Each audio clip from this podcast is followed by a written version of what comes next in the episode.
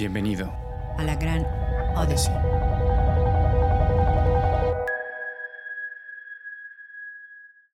¿Cómo estás, Aide? Muy bien, muy bien. ¿Y tú cómo, cómo están? ¿Cómo están las cosas por allá? Muy bien, gracias a Dios, todo, todo en orden, trabajando bien duro, ya sabes, pues aquí eh, buscando innovar, hacer cosas este, buenas, todo para poder para poder sacar adelante todo esto. ¿Cómo fue que, cómo fue que diste conmigo? Platícame. Ah, por LinkedIn. Ah, qué padre. Sí, este, este proyecto se trata de, de poder conectar con personas que ya tengan algunos años como empresarios, como dueños de negocios, para que compartan sus experiencias con jóvenes que quieran em, aventurarse en este, en este camino. Ah, o sea, es decir, tú, tú estos programas eh, se los pasas a, jóvenes, o sea, no es que a, un público en general, pero... Exacto, pero, pero va dirigido exactamente para, para esa audiencia. Ay, qué padre, eso les hace mucha. No tienes una idea de, la falta que, que, que tienen de, ¿cómo se llama? De conocimiento para toda esta parte de emprendimiento y, híjole, el tema de la constancia y el tema de, de sacrificio y de entender que las cosas no son inmediatas es un tema que hoy hay que trabajar bien duro con ellos. Exactamente. Pues si quieres comenzamos y me gustaría mucho que empezáramos con, con regresando a tus, a tus principios y que compartas cómo, cómo empezaste dentro de tu carrera profesional y cuáles fueron en un momento dado tus, tus retos y cómo, haces, cómo has estado avanzando. Claro que sí. Tú, eh, tú me dices, me, me, preguntas, ya arrancamos, tú dime. Sí, ya, ya. ah, perfecto, muy bien. Pues mira, yo inicié, la verdad es que yo fui un joven eh, muy inquieto. Desde niño fui muy inquieto. Toda mi vida fui catalogado como, como el estudiante problema. Siempre fui catalogado como el chico problema, ya que definitivamente, pues mi, personal, mi, personalidad era muy eh, de entender y necesitaba ya voltearme y hacer otra cosa, ¿no? Esto obviamente en las escuelas, pues en nuestros tiempos, pues era muy, muy mal visto, ¿no? Siempre nos querían tener como soldaditos sentaditos sin movernos, eh, viendo al frente, derechitos, calladitos, ¿no? y, a mí me costaba mucho trabajo porque los profesores explicaban un, tema, explicaban algo, yo ya lo entendía y necesitaba voltearme a hacer algo y obviamente distraía a mis alumnos, a mis, a mis compañeros. Entonces todo esto se fue presentando en que siempre me consideraron un chico problema, un estudiante problema, un estudiante rebelde, eh, siempre el problema fui yo, ¿no? Así, así es como desde donde viene, yo ya traigo esa personalidad, una personalidad inquieta, una personalidad que tiene que estar haciendo constantemente, moviéndose constantemente, creando. Eh, hasta que llego a la secundaria tuve la oportunidad de, de, de, conocer a un profesor, un gran profesor que él por primera vez me dice las cosas de forma diferente él me dice, Job, tú no eres un estudiante problema como todos lo creen, tú eres un líder nato y lo que tú tienes que aprender es a trabajar con las cualidades y las habilidades de un líder nato. Tienes que aprender cuáles son las responsabilidades y qué es lo que conlleva ser un líder, ¿no? Eh, este profesor, eh, una personalidad, un gran profesor, era hippie, mi profesor era, era hippie, colita de caballo, barba, en ese entonces a los profesores se les permitía que fumaran dentro del salón, que tomaran su café dentro del salón. Ese profesor siempre llegaba al salón con su cigarro en mano, su Coca-Cola y su taza de café. Así entraba todos el, yo recuerdo la primera vez que lo vi entrar al salón, dije, ¿y este vago quién es? Esa, esa, era mi, mi, mi, mi, visión de él, ¿no? Mi concepción de él, es un vago. Eh, ¿qué, qué gran lección me dio la vida que fue la persona encargada de cambiar completamente mi forma de ver las cosas, de identificarme como persona y descubrirme como líder. Él fue el que me dijo, tú eres un líder nato, tienes que entender cuáles son las responsabilidades y qué conlleva ser un líder. Y recuerdo al día de hoy me dijo, mira, Jo, esto es así. yo veo que las personas te siguen, todos tus amigos te siguen, a donde vayas te van a seguir.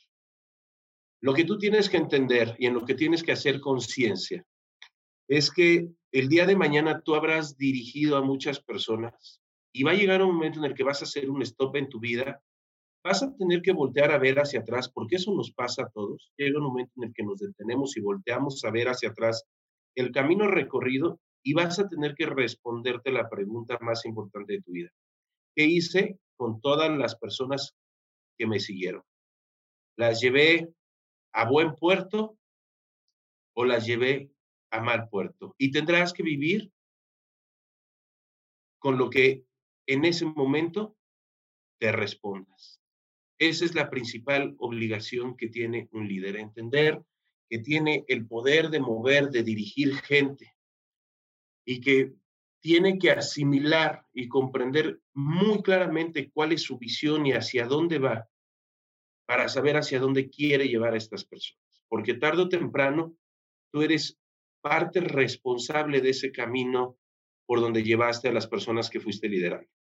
Cuando me dijo eso, lo empecé a entender y como reto, en ese entonces en la secundaria, me puso un reto, me dijo, se viene un campeonato estatal de ortografía y quiero que lideres tú a tu grupo, quiero que compitan y para no hacer ese cuento muy largo, eh, ganamos el campeonato estatal de ortografía, la única vez hasta el día de hoy que lo ha ganado la secundaria 17, eh, que fue la secundaria en donde yo estudié, secundaria oficial número 17.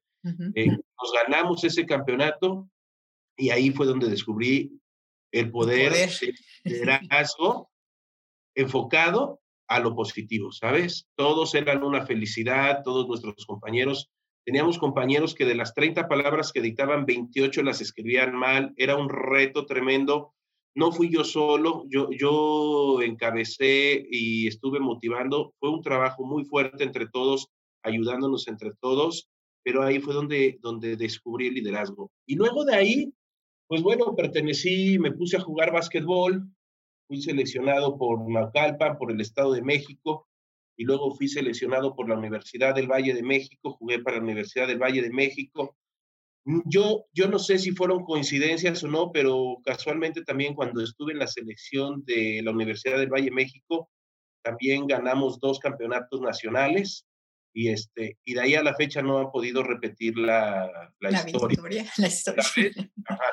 Esto tampoco. Eh, desde ahí entonces empecé a vivir y empecé a conocer toda la parte padre del liderazgo y empecé a darme cuenta que realmente cuando tú pones todas tu, todos tus dones y todos tus atributos al servicio de las otras personas, puedes lograr en ellos cosas maravillosas y que cuando vas logrando en cada persona algo maravilloso y luego lo, lo, lo conjuntas con un grupo de personas que se encuentran motivadas bajo la misma línea, bajo un mismo sueño, entonces ya no solamente estás tocando vidas, sino estás motivando a la gente, la estás aglomerando para que ese conjunto de personas salgan y contagien a muchas más y los cambios puedan ser mucho mayores.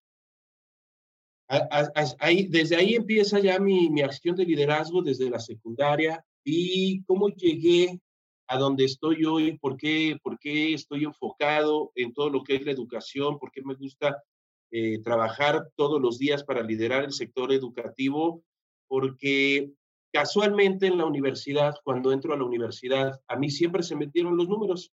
Desde chiquito, desde primaria hasta la fecha, los números se me dan. Cuando entro a la universidad, yo estudié administración de empresas. Eh, en las materias de matemáticas financieras, costos, contabilidad, este, este, estados financieros, eh, microeconomía, todas esas pues eran materias que en promedio el 70% de alumnos tenían que recursar porque las reprobaban. De repente un profesor, profesorazo, me encantaban sus clases, fíjate cómo los mismos profesores fueron quienes me dieron el camino. Eh, este profesor voltea y me dice, ¿sabes qué, Job? Tú veo que eres muy bueno, le entiendes muy bien a la perfección a, a lo que yo estoy explicando. Quiero que tutorees a estos tres chicos que van a reprobar. Total, me los asignan, los tutoreo y estos chicos eh, al siguiente parcial suben de 5 a 8 y al tercer parcial llegan al 9 y 10.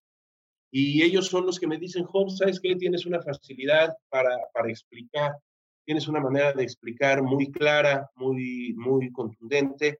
este, deberías de cobrar por esto que haces. Yo no lo podía creer, yo no podía creer que había personas dispuestas a pagar tutores. Lo primero que le dije es, eh, ¿y quién me va a contratar? Dudo mucho que haya un chavo que saliendo de la escuela quiera volver a ir a clases de lo que vio en la escuela. Le dije, no creo que, que haya un mercado, no creo que haya nada para, para esto. Y uno de mis amigos fue, te digo que fue el que me motivó y me dice, no, Jorge, me dice, pues estás equivocado. Dice, mi familia, toda mi familia contrata tutores para todos mis primos y para mí, que por ejemplo los números nunca se nos dieron. Tenemos profesores desde secundaria. Y entonces, en ese entonces yo vivía todavía con mis papás, les pedí permiso de poner una cartulina en la reja de la casa, clases de matemáticas. Y como a los tres, cuatro días me llega mi primer alumno, mi primer alumno. Yo trabajaba en ese entonces, soy una persona que ha trabajado eh, por su cuenta desde los 14 años, lavando carros, blockbuster, ayudante de albañilería, pintando casas, este, hice de todo, revendí carros, hice muchas cosas, muchas, muchas cosas, porque me encantaba ser independiente y, tener mi dinero. Bueno, regresándonos a la historia, eh, yo para ese entonces trabajaba como asistente en la Federación Mexicana de Boliche, era el asistente de la secretaria de la Federación Mexicana de Boliche, llevaba yo toda la logística y toda la parte de números de los competidores afiliados a la Federación Mexicana de Boliche. Les organizaba los torneos, les llevaba las cédulas, todo ese rollo, pero, pero me trataban muy mal. mi jefa, mi jefa era, eh, eh, me trataba muy mal, era una persona muy grosera, muy mm. grosera. Antes de, dar, antes de darte los buenos días, llegaba y te gritaba y te decía, ¿qué estás haciendo? Y tú así, señor, este, señora, ya el trabajo está en su oficina desde hace dos horas, ya está en su escritorio. Y era, era de verdad una persona grosera, agresiva. Todas las personas que trabajábamos para ella vivíamos en miedo, así tensos de a ver cuándo iba a llegar y gritar, ¿no? Y entonces puse mi cartulinita y te digo, trabajaba en la Federación Mexicana de Boliche. Recuerdo que cuando puse la cartulina puse mi celular. Me acababa de comprar unos días antes mi celular y me lo compré especialmente para las llamadas de las clases. Y justo como a los tres, cuatro días me entra mi primer llamada con mi primer alumno.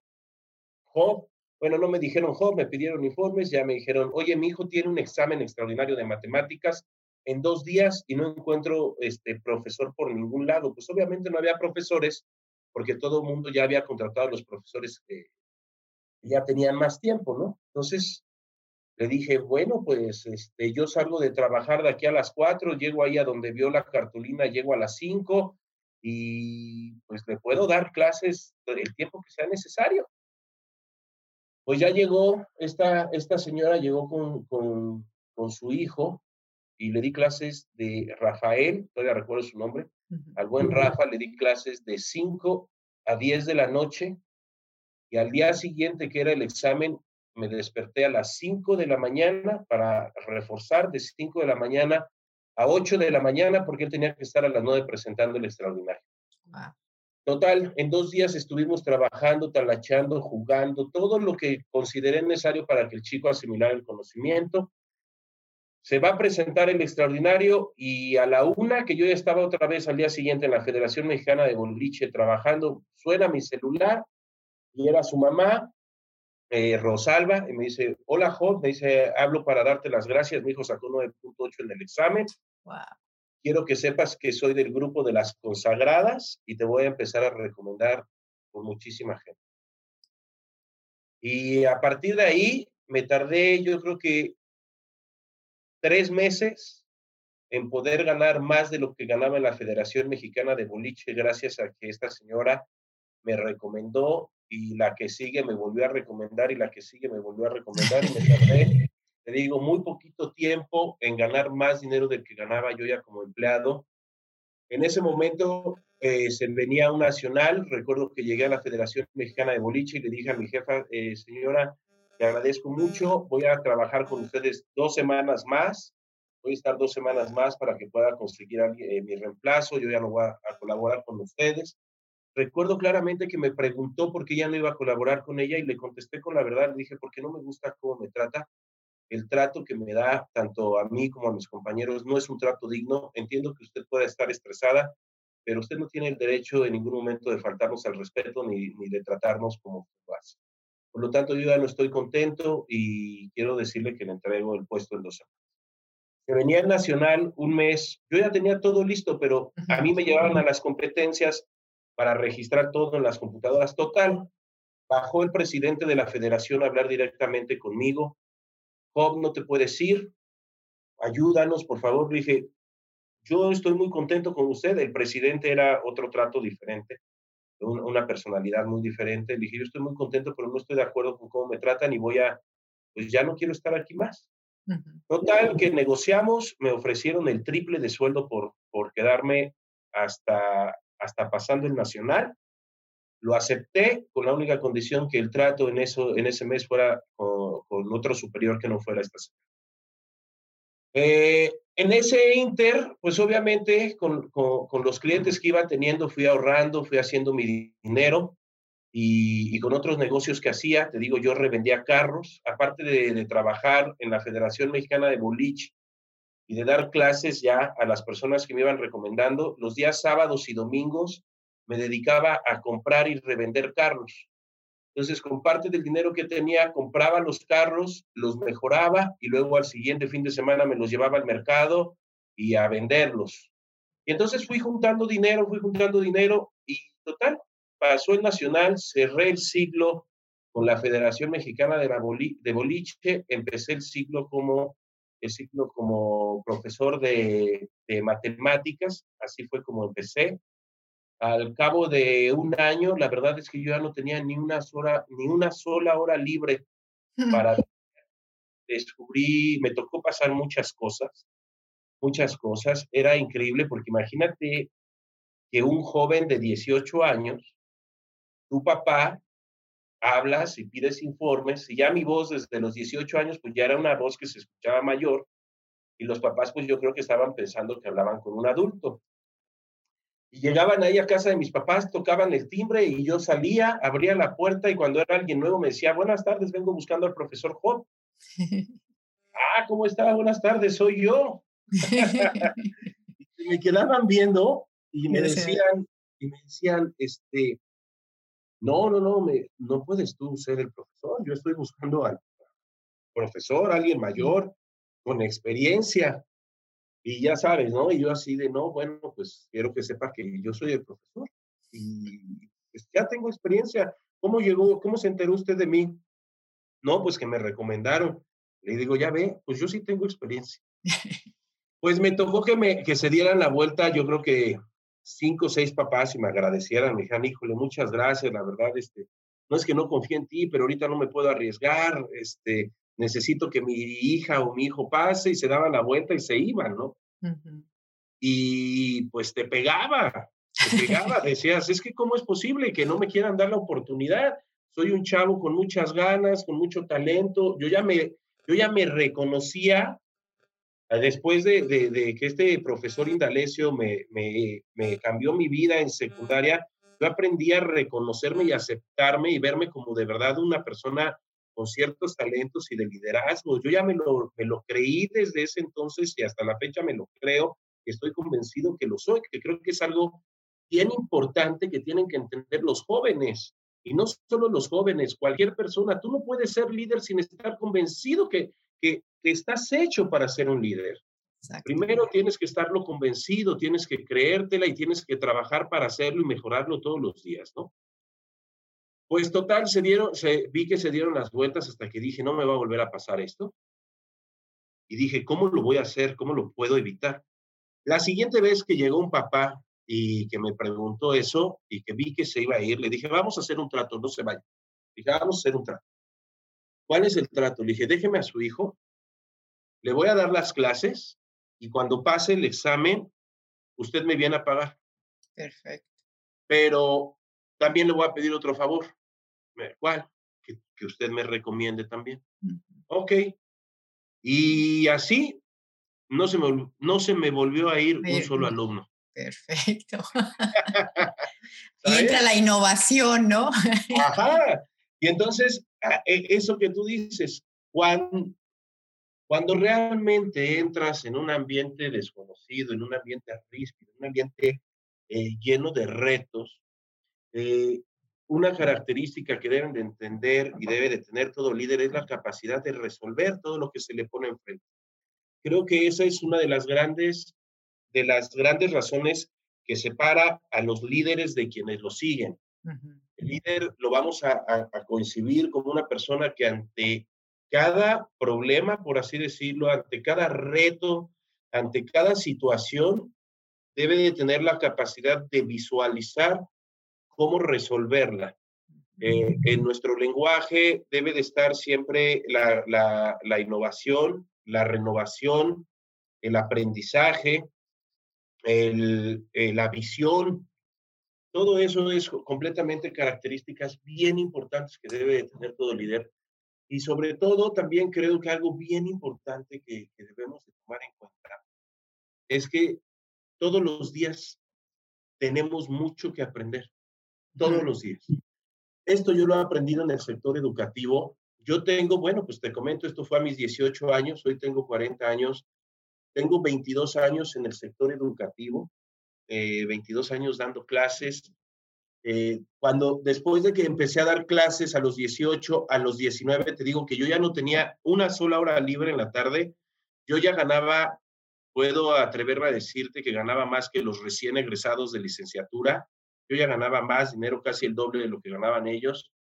Y entonces dije, ya no puedo más, ya no puedo atender más gente, pero quiero atender más, quiero hacer más. Y entonces ahí es en donde dije, ya sé, pues tengo que empezar a buscar quién me ayuda.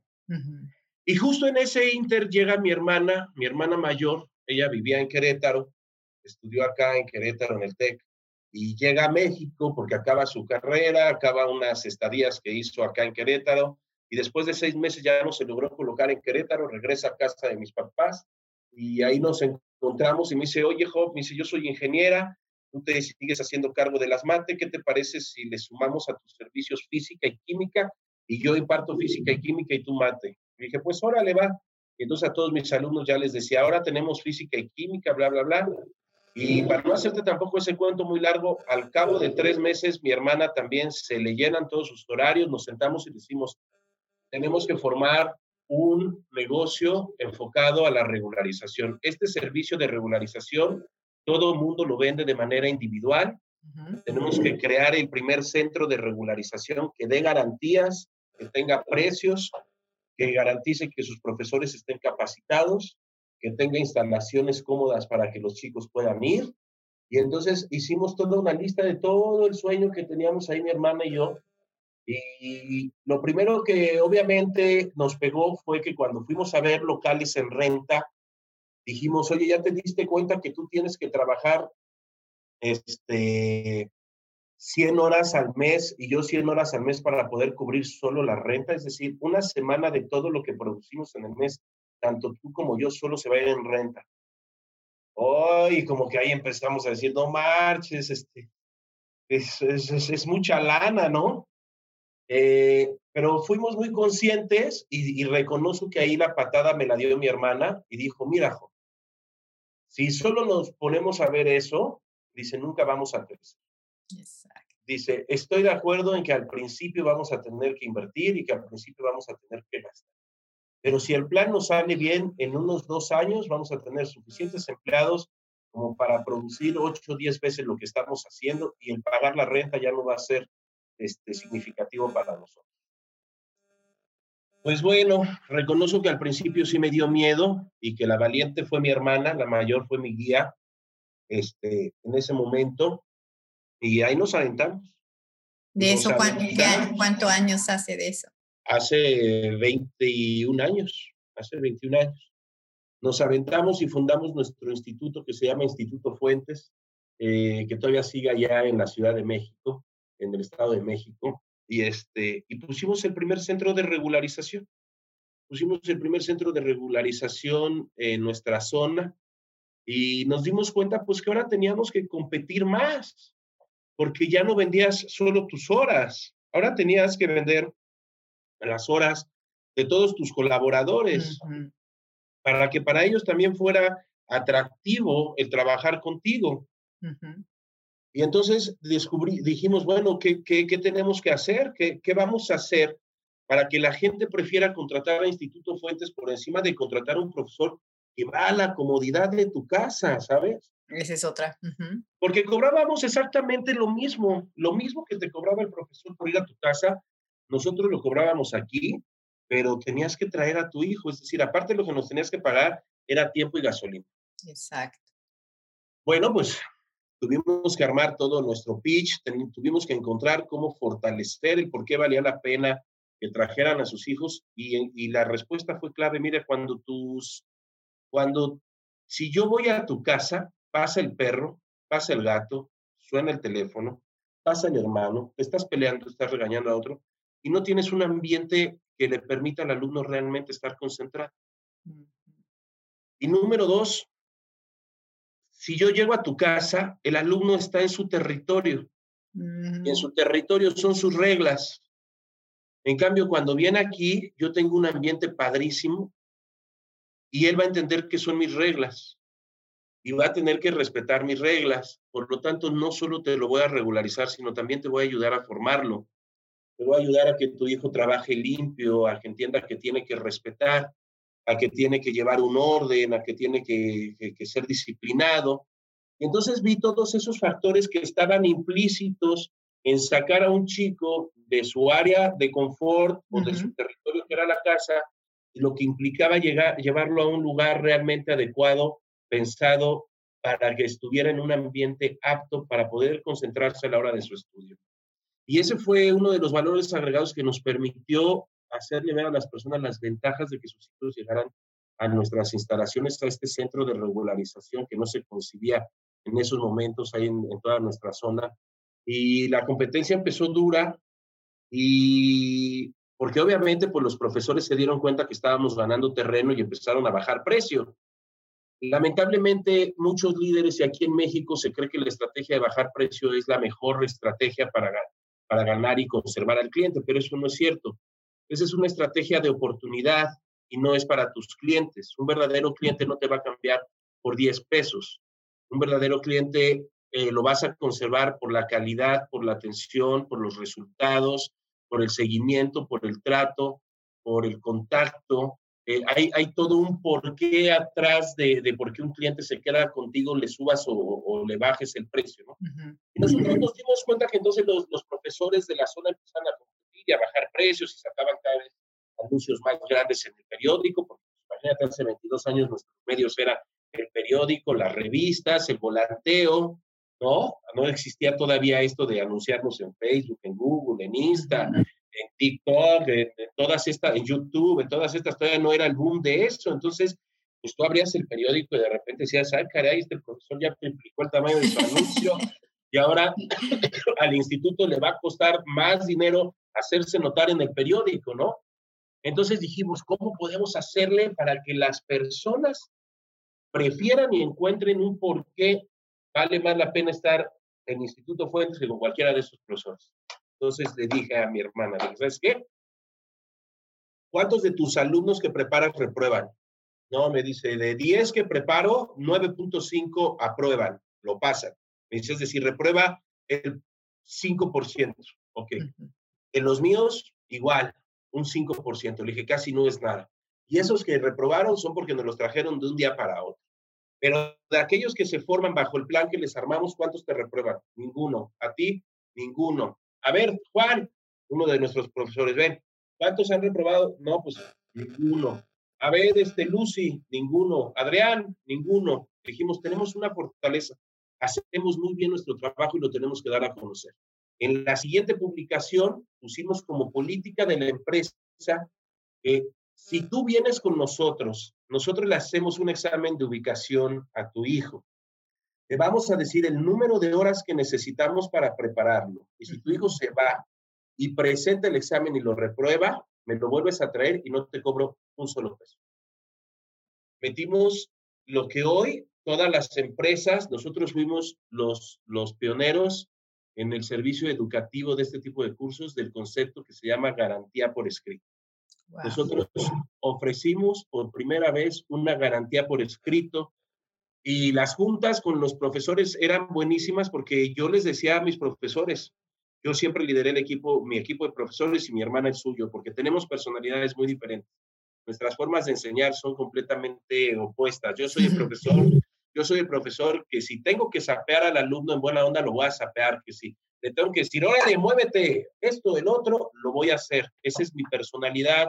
Hago mucho clic con los alumnos, motivo mucho a mis chicos, al grado que puedo tener e, esa confianza y ellos no lo reciben como una agresión, sino al contrario, lo reciben como, ay, güey, ya me está empujando una vez más a, necesito dar otro poco, ¿sabes? Y mi hermana es de la old school, eh, todo, todo, toda respetuosa, esto, el otro. Ella siempre fue, ya sabes, de las chicas estudiosas, este, paso uno, paso dos, paso tres, y yo pues ya te conté, fui el alumno problema y tenía una personalidad dispersa y eso, entonces yo conectaba mucho. Bueno, con las pláticas con mi equipo de trabajo eran muy claras y les decía, a ver, tienen que entender que aquí, los, que aquí no somos escuela y los papás no nos vienen a pagar para que sus hijos veamos si pasan o no pasan. Mm. Esto es muy fácil. El servicio por el que nosotros cobramos es por hacer que el alumno realmente comprenda la materia, vaya y pase el examen. Mm, si nosotros no cumplimos con ese objetivo, no tenemos derecho a cobrar. Entonces, todos ustedes están conscientes de que tienen que hacer un gran trabajo, conocer al alumno, escucharlo, ver cómo está anímicamente antes de empezar a, a, impartir mate, física, química, la materia que sea. Tienen que hacer una conexión con él, tienen que hacer que se sienta cómodo con, con, ustedes, que quiera venir, que cuando venga aquí, aquí encuentre su refugio, porque en eso se convirtió Instituto Fuentes en el refugio de todos esos chicos. Era el lugar donde se sentían cómodos, donde podían aprender sin que nadie los ofendiera, sin que nadie los hiciera menos, donde podían platicar de su día a día. Era un gran refugio para ellos. Y entonces mis profesores dijeron, sí, joven, estamos conscientes. Les dije, pues vamos a hacer un trato. Si el alumno reprueba, si el alumno reprueba, le tenemos que volver a dar las clases. Yo no le voy a poder volver a cobrar al papá.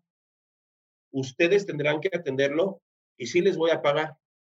Pero con cinco veces, cinco alumnos que me tengan, que, que, que yo tenga que cubrir esto, quiere decir que ustedes no se comprometieron y que ustedes no están haciendo bien su trabajo y en ese momento termina nuestra relación laboral. Ok, pues hasta la fecha nunca hemos tenido que despedir a ningún maestro, entienden perfectamente cuál es nuestro objetivo, trabajan muy motivados para ello, entienden que nuestra labor va más allá de explicar números. Y eso lo entienden porque, pues imagínate, en 22 años yo de manera presencial he podido tocar a más de 5 mil alumnos, de 5 mil personas de manera presencial y con nuestra empresa Nivelate, eh, que es una empresa de, educación pero digital, hemos podido ayudar a más de medio millón de alumnos en Latinoamérica. Ese es más o menos, ese es más o menos los números que, que, que tengo al día de hoy, pero que voy por muchos más, voy por muchos más. Y con todos estos chicos que he tenido la fortuna de estar cerca de ellos, ¿qué crees que he descubierto? Dime que el problema no son las matemáticas, que el problema no es la física, que el problema no es la química. El verdadero... Mm, pues, ¿qué crees? que es un conjunto de cosas, pero el mayor problema está en casa. El problema más grande que he podido ver y que he descubierto es la falta de atención de muchos papás, porque hoy en día nuestra generación, papá y mamá, tienen que trabajar para mantener a sus hijos, para sacarlos adelante, para darles las comodidades que los papás consideran que son las que necesitan sus hijos, ¿verdad? Eh, sin embargo, no se dan cuenta que tú tienes, tú, tú tienes un tiempo, tú tienes una vida y eres una sola persona. Y que tú a tus hijos les vas a poder dar cosas materiales o les vas a dar, poder dar cosas también espirituales y, y, de cariño y de amor, y que tienes que aprender a poner eso en una balanza. Tenemos hoy en día muchos papás eh, trabajando mucho tiempo, esforzándose mucho tiempo por darle cosas materiales a sus hijos, y se les ha olvidado que lo más importante es el amor, es la comprensión, es el tiempo. No es, no es casualidad que tengamos o que seamos uno de los países que consumen más drogas eh, a nivel mundial. Esto no es una casualidad. Eh, cuando un papá se sorprende de que su hijo hoy es drogadicto, la pregunta debe de ser, ¿dónde estuviste en el trayecto para que él se convirtiera en drogadicto? Porque un chico que, que, consume drogas no se hizo de la noche a la mañana. Un chico que consume drogas es el resultado claro de un ausentismo de sus padres. Así de fácil y de sencillo.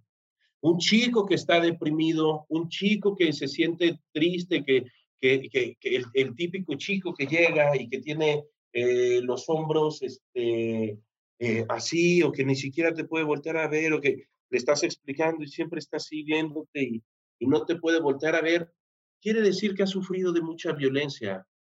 Quiere decir que ha sufrido de mucha violencia en su casa, en, su, en su casa, en su círculo social. Y esto, esto no se puede definir de otra forma más que ausentismo del padre o de la madre. Yo creo que algo que tenemos que entender bien importante los, los papás o las personas que queremos tener hijos es que no se trata de mantener a los hijos, que la prioridad que tenemos como padres es querer, amar y orientar a nuestros hijos. Que si mi hijo tiene que comer frijoles, pues que los coma, pero que los coma a mi lado, ¿sabes? Que si mi hijo va a comer en un buen restaurante, pues lo puedes llevar a un buen restaurante, pero que esté contigo, que tu hijo sepa que estás ahí para acompañarlo, no para sobreprotegerlo, pero sí para acompañarlo, que sepa que los jóvenes sepan que el mundo es duro y que el mundo es cruel y que allá afuera de verdad es una jungla y que está llena de leones, de tiburones, de, de, este, de, de, pirañas, de buenas personas, pero también de malas personas. Porque ahí tenemos que ser realistas, tenemos que hablarle a los jóvenes con las verdad. La burbuja rosa no existe, ni siquiera existe adentro de tu casa. En la casa hay mucha violencia, muchísima violencia. Afuera todavía hay más. Entonces, ¿qué aprendí, qué identifiqué? Que no hay alumno si no hay humano. Así de fácil y de sencillo. Si tú no tienes al humano sentado frente a ti, no tienes al alumno, porque nadie quiere, eh, nadie quiere aprender de alguien que no admira, nadie quiere aprender de alguien por el que no siente una empatía. Entonces, esa ha sido la fortaleza a lo largo de todos estos años. He visto abrir y cerrar muchos centros de, de lo que yo me dedico, no tienes una idea, pasar y desaparecer, porque no entienden cuál es la base de la educación. La base de la educación es Primero la persona, primero el humano, primero el ser, después el estudiante. De nada te sirve que un niño sepa matemáticas si el niño está deprimido y tiene deseos suicidas. De nada te sirve, no habrás tocado para nada a esa persona y no le habrás ayudado en absolutamente nada más que en pasar un examen que no le va a hacer nada en la vida. Reprobar un examen de matemáticas en secundaria no marca tu camino. Estar deprimido desde la secundaria sí marca tu camino. Vas a tener malas relaciones, de amistades, de noviazgos, de esposas, y después lo vas a llevar con tus hijos, con, tus, con, con, el personal que trabaja contigo. Entonces, es, ahí es, es, lo que he descubierto, que el problema realmente no son, no son solamente los chicos. Realmente los chicos creo que es la menor parte del problema cuando tenemos jóvenes que están reprobando y en todo este ámbito de, del estudio y del aprendizaje, el verdadero problema no son los jóvenes, los problemas son dos muy claros, las familias y efectivamente los profesores. Los profesores de ciencias, muchos profesores de ciencias, bueno, se sienten tocados por Dios, y, el profesor, muchos, no, no, digo que todos, no voy a generalizar, por eso digo varios, muchos sí, y llegan y creen que algo de matemáticas, bueno, los, los, tienen que ver como enaltecidos, ¿no? Tú siempre vas a decir, soy profesor de matemáticas o soy profesor de ciencias, y siempre el, el, eh, El mensaje que viene de respuesta es, eres bien inteligente. No soy inteligente, tengo habilidades diferentes a las tuyas. El que domine los números no significa que, eso, eso lo hace la inteligencia, esa es una habilidad. Pero la gente por algún motivo cree que el dominio de los números es ser inteligente, no, es ser habilidoso en tu área que son los números. Exactamente. Entonces los profes muchas veces desmotivan mucho a los chicos. Ya tú no naciste para esto. Oye, no puede ser que no puedas con esto. De plano, tú sí estás muy burro. ¿eh? de plano, dedícate a otra cosa, ¿no? Dedícate a otra cosa. Oye, esto viene de familia porque tuve a tu hermano y lo ah, mismo. Típico, típico. ¿Y sabes qué? Y entonces toda esa familia ya se la cree y un profesor no sabe que en ese momento está marcando para el resto de sus días a ese alumno y que quitarse esa etiqueta le va a costar mucho trabajo cuando el profesor solo le costó pasar y ponérsela aquí en el hombro y pensar que no afectó en absolutamente nada la vida futura de ese joven. Wow. ¿No? Los profesores tienen que entender la gran responsabilidad que tienen al frente de los chicos. Y el profesor, y muchos profesores son engreídos. Muchos profesores creen que como están contratados para ser profesores, son los que vienen a enseñar. ¿Sí? Y la realidad es que los profesores venimos a aprender. Los profes, ¿cómo puedes enseñar sin primero aprender cómo es la persona que está enfrente de ti? Exactamente. Profesor, primero ábrete, Primero conoce quién es el humano que está enfrente de ti. Ese chico que ves ahí sentado, que hoy viene muy enojado, viene muy distraído y te contesta de forma grosera, no lo sabes, pero su papá el día de ayer en la noche llegó borracho, le dio una golpiza a su mamá, a su hermana y de plano y de paso a él. Y tú estás preocupado porque aprenda las multiplicaciones. Tienes jóvenes muertos enfrente de ti, jóvenes deprimidos enfrente de ti. Tu tarea no es enseñar matemáticas, tu tarea es despertarlos, tu tarea es motivarlos, tu tarea es hacerles ver que valen, que, que, son personas, que son humanos que merecen un buen trato por, por encima de cualquier otra, otra cosa. Los profesores deberíamos de comprender que nuestra primer función es el proteger y el cuidar a nuestros alumnos, así de fácil, porque están, muchos alumnos están muy maltratados desde su casa. Híjole, mejor dicho, no pudiste decirlo. ¿Sabes? O sea, divorcios, alcoholismos, deudas, fraudes, infidelidades, falta de valores. lo voy a decir como es tal cual. Eres un pendejo Así les hablan los papás. Caray. La persona que más crees como... Sí, más autoridad tienes cuando, cuando eres chiquito es tu, tu papá, tu mamá. Pero no es la autoridad, es tu figura que te va, que te enseña lo que mereces recibir.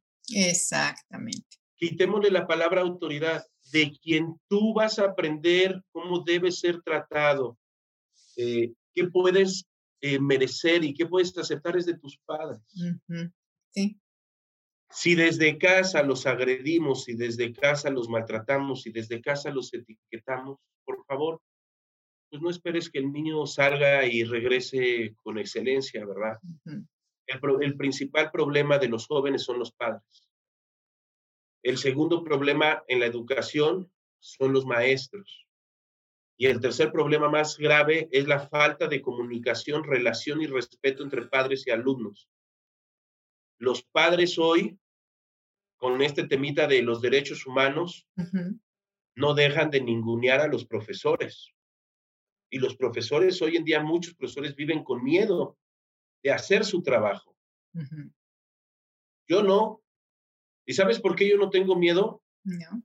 Porque yo las cosas se las digo a los papás y se los digo de frente y lo siento, y papás que cuando lo siento salen llorando, papá, mamá, y cinco o seis meses después regresan y me dicen, Job, gracias, necesitábamos que nos abrieran los ojos, no nos dábamos cuenta que el problema realmente éramos nosotros. Claro, tienes a un joven que está aprendiendo y tienes un huracán hecha tu casa, la vida de este joven. Tú eres el huracán, tú eres la fuerza. ¿Qué esperas? Pues que cuando llegue el niño, pues ande así, para arriba y para abajo, tú lo estás ocasionando. Entonces, este, son muchas cosas maravillosas que tiene la educación y muchas cosas maravillosas que creo que, que solamente abriendo los sentidos y teniendo un interés real no por enseñar matemáticas, sino por tocar y ayudar a nuestras nuevas generaciones a que sean mejores personas, no se va a solucionar. Eh, no necesitamos personas que sepan hacer números únicamente. Necesitamos personas que aparte de saber hacer números, sepan tomar decisiones, pero que esas decisiones las sepan tomar con esta conciencia y con esta conciencia Hoy en día, el gran reto que tenemos, porque yo aparte obviamente de estar en la educación, estoy en el mundo del emprendimiento, doy conferencias y talleres de emprendimiento, estoy afiliado a muchas eh, cámaras y en el tema de emprendimiento. El gran reto que tenemos hoy en día es hacer que los jóvenes conecten cabeza y corazón. ¿Sabes por qué es tan fácil que se suban a una combi y si no le entregas el celular a la persona la maten? No, no sé. Porque hoy en día tiene más valor un celular que la vida de una persona. Nos hemos perdido como humanos. Exacto. Nos hemos deshumanizado. Nos hemos deshumanizado. Hemos perdido eh, la parte humana, la parte bonita de las personas. Pero ¿quién está ahí para enseñarnos? Si en casa lo que vemos es que yo, hijo, puedo estar abandonado a cambio de que mis, mis papás estén haciendo mucho dinero. ¿sabes? Desde ahí viene. los papás tenemos que empezar a poner eh, balance y tenemos que empezar a decir, ¿realmente necesito tanto dinero? Eso no te va a hacer mediocre, porque eso se confunde mucho en, los temas de liderazgo. Todos, todos o, muchos líderes, ya que hoy tienen mucha voz, tratan de, de decirte, y consigue el éxito, y el éxito es tener mucho dinero, y el éxito es, es hacer muchos millones. El éxito es subjetivo. ¿A qué veniste a este planeta? ¿A hacer dinero o a hacer personas? Y tú estás haciendo mucho dinero y yo estoy haciendo muchas buenas personas, tú estás haciendo, alcanzando tu éxito y yo estoy alcanzando el mío. Exactamente. ¿Sabes? Sí, sí, sí. Todo ese tema es, es un tema, es un tema, este, que se debe de enseñar, que se debe de, de, de, transmitir, porque de verdad, no es algo, no es algo que mucha gente esté hablando de eso. Sí, exactamente. Habla mucho de liderazgo, de trabaja duro, alcanza tus objetivos, bla, bla, pero nadie está hablando de si quieres ser líder, primero conócete como persona, primero ubícate, primero entiéndete, primero realmente date cuenta qué es lo que te llena, qué es lo que te gusta, cuál es tu misión en esta vida, qué te hace sentir bien, si solamente el dinero o si realmente lo que te hace sentir bien es la acción de poder cambiar a una persona, de poder de poder este, ayudar a una persona, de poder contribuir en un proyecto, conócete. Primero conócete. Mucha gente está formada en, en los cursos de liderazgo, porque quieren aprender a tener dinero y quieren aprender a ser exitosos. Primero fórmense en la fila de autoconocimiento. ¿Sabes? Perfecto, perfecto. Es parte. Muy bien, o sea, wow, es una cátedra lo que acabamos de escuchar. ¿Qué te parece si, si ya para terminar me compartes algún refrán favorito tuyo o algún, o algún pensamiento favorito tuyo? Ah, te voy a, te voy a, decir, hay una, hay una frase que la vi en un video de un músico que se llama Tony Meléndez. No sé si lo ubicas, es un, es, un, es un músico que nació sin brazos. Eh, y bueno, tiene todo lo demás, pero no tiene brazos, pero toca la guitarra y canta muy bonito. Eh, sobre todo música religiosa, ¿no? Y él en una de, él tocó para el Papa Juan Pablo, de hecho, cuando Oh. vino a México, él, él tocó para el Papa Juan Pablo. Y, y hay una parte en su entrevista donde le dicen a Tony Meléndez, dice, a mí la pre- las personas me preguntan que, que, que qué es un milagro, que dónde, que dónde están los milagros. Y dice, para mí la respuesta es muy fácil. Yo te volteo a ver a ti y veo que tú puedes levantar la mano y eso para mí ya es un milagro. ¿Sabes? Y tiene una frase que me encanta, dice, levántense todos los días, véanse a los ojos y digan, yo quiero, yo puedo y yo voy. Perfecto. Esa es la frase con la que me gustaría cerrar. Si tú lo quieres porque estás convencido que es lo tuyo, tú lo puedes. Y si ya te diste cuenta que lo quieres y que lo puedes, lo vas a lograr. ¿Cómo ves, Perfecto. Oh, muchísimas gracias, Hoff. Este fue un placer y pues seguimos en contacto y te deseo lo mejor. No, pues al contrario, Ede, muchísimas gracias a ti por invitarme a tu programa. Cuantas veces quieras, estoy abierto. Esta es de la parte que me encanta hacer.